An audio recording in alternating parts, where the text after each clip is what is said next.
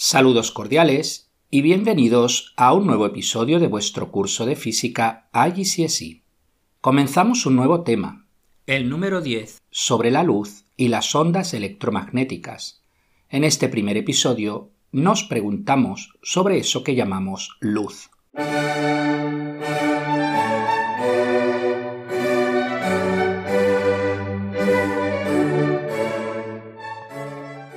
Para poder visualizar algo, la luz debe de entrar en nuestros ojos, nuestro órgano sensorial. La luz penetra la pupila y atraviesa el cristalino hasta alcanzar la retina, donde se forma una imagen invertida. Allí, células fotorreceptoras transforman la luz en impulsos eléctricos que son transportados por el nervio óptico al cerebro. Esa luz puede provenir de dos formas diferentes, según sea un objeto luminoso, es decir, un objeto que emite luz por sí mismo, o sea, un objeto no luminoso, en cuyo caso no produce la luz directamente, sino que refleja la luz que recibe de un objeto luminoso. Dicha reflexión puede ser regular cuando la superficie es lisa, como en un espejo, o difusa cuando la superficie es rugosa, como en un papel. Cuando un rayo de luz alcanza la superficie de un vidrio, parte de la luz se refleja, pero otra parte se refracta, pasando al interior del vidrio. Después, la luz alcanza la otra superficie del vidrio, con lo que también se refleja y se refracta. De esa manera una parte de la luz se ha transmitido a través del vidrio. La transmisión puede considerarse como una doble refracción. Finalmente, otro fenómeno importante es el de la absorción de la luz, muy asociado a los colores. El color se define por la longitud de onda de la luz visible. Nuestro ojo detecta las longitudes de onda entre 380 nanómetros y 770 nanómetros. En un extremo está el violeta, que aproximadamente ocupa el rango de 380 a 436 nanómetros. En el otro extremo está el rojo, que aproximadamente ocupa el rango 627 a 770 nanómetros. El láser es el acrónimo de Light Amplification by Stimulated Emission of Radiation. Un láser emite un haz de luz monocromática, es decir, de una única longitud de onda. Cuando observamos un objeto de color blanco, lo que sucede es que refleja todas las longitudes de onda de la luz visible, sin absorber ninguna. Y al revés, cuando observamos un objeto de color negro, lo que sucede es que no refleja ninguna longitud de onda y absorbe todas las longitudes de onda del visible. Cuando observamos algo de color rojo, por ejemplo, es porque refleja las longitudes de onda del rango del rojo, absorbiendo el resto de longitudes.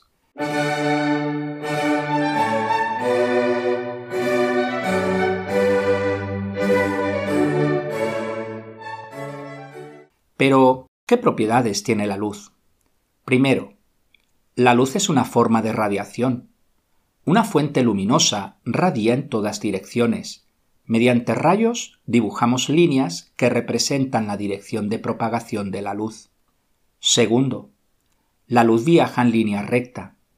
Podéis ver esto claramente si observáis un rayo de sol o la luz emitida por un láser. Tercero, la luz transfiere energía. Precisamente por eso utilizamos la energía solar en los paneles solares para calentar agua y en las células solares para producir electricidad. Cuarto, la luz es una onda electromagnética. La luz visible es solo una parte del espectro electromagnético. Más adelante, en este tema, estudiaremos en detalle el espectro electromagnético. Quinto, la luz, como cualquier onda, sufre los efectos de la reflexión, la refracción, la difracción, la polarización, la superposición y la interferencia. Sexto. La luz también es una partícula. Se denomina dicha partícula cuanto de luz o fotón. En 1900, Planck formuló la hipótesis de que la energía del cuanto de luz es proporcional a su frecuencia. En fórmula E igual hf, siendo E la energía del cuanto de luz f la frecuencia de la radiación y h es una constante conocida como constante de Planck, cuyo valor es 6.626 por 10 elevado a menos 34 julios segundo. Séptimo. La luz puede viajar en el vacío. En cambio, el sonido necesita de un medio material. Recordad, por tanto, que el sonido es una onda mecánica, mientras que la luz es una onda electromagnética. Octavo. La velocidad de la luz en el vacío es de 300.000 km por segundo. Se trata de la mayor velocidad conocida. Nada viaja más rápido que la luz en el vacío. De hecho, este es uno de los postulados de la relatividad de Albert Einstein. Si bien algunas teorías postulan hipotéticas partículas que viajarían más rápidas que la luz en el vacío, denominadas taquiones, pero hasta la fecha no han sido descubiertas. En resumen, la luz tiene un doble comportamiento. Algunos fenómenos los explicamos con una teoría ondulatoria y otros con una teoría corpuscular.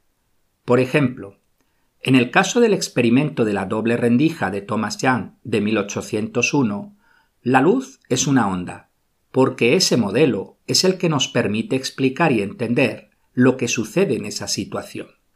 En cambio, en el caso del efecto fotoeléctrico, funciona mejor el modelo corpuscular. Y fue así como en 1905 Albert Einstein explicó el efecto fotoeléctrico. Este hecho se conoce como la dualidad onda-corpúsculo, que fue introducida en 1924 por el físico y noble francés Louis de Broglie. Tres años después se confirmaba dicha hipótesis en un experimento de difracción de electrones, confirmando que los electrones se comportan también como ondas.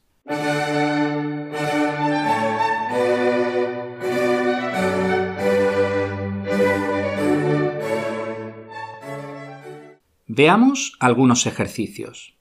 Número 1. Da un ejemplo de objetos que, apartado A, emitan su propia luz. El sol, las estrellas, una bombilla. Apartado B. Son visibles porque reflejan la luz de otra fuente. Los planetas, la luna, un sofá, una mesa, un libro. Ejercicio número 2 ¿Qué evidencia hay de que la luz viaja en línea recta? Podemos observar los rayos de luz de un láser, los rayos de luz del Sol que atraviesan una ventana, así como la luz emitida por un proyector de cine. Ejercicio número 3. ¿Qué le pasa a la luz cuando golpea, apartado A, papel blanco?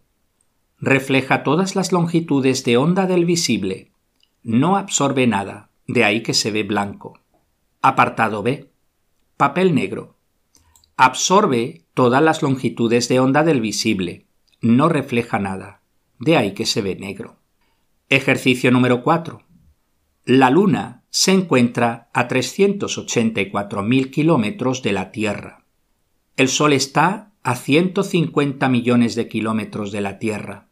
Sabiendo que la velocidad de la luz en el vacío es de 300.000 kilómetros por segundo, calcula el tiempo que tarda la luz en viajar de apartado A, la Luna a la Tierra.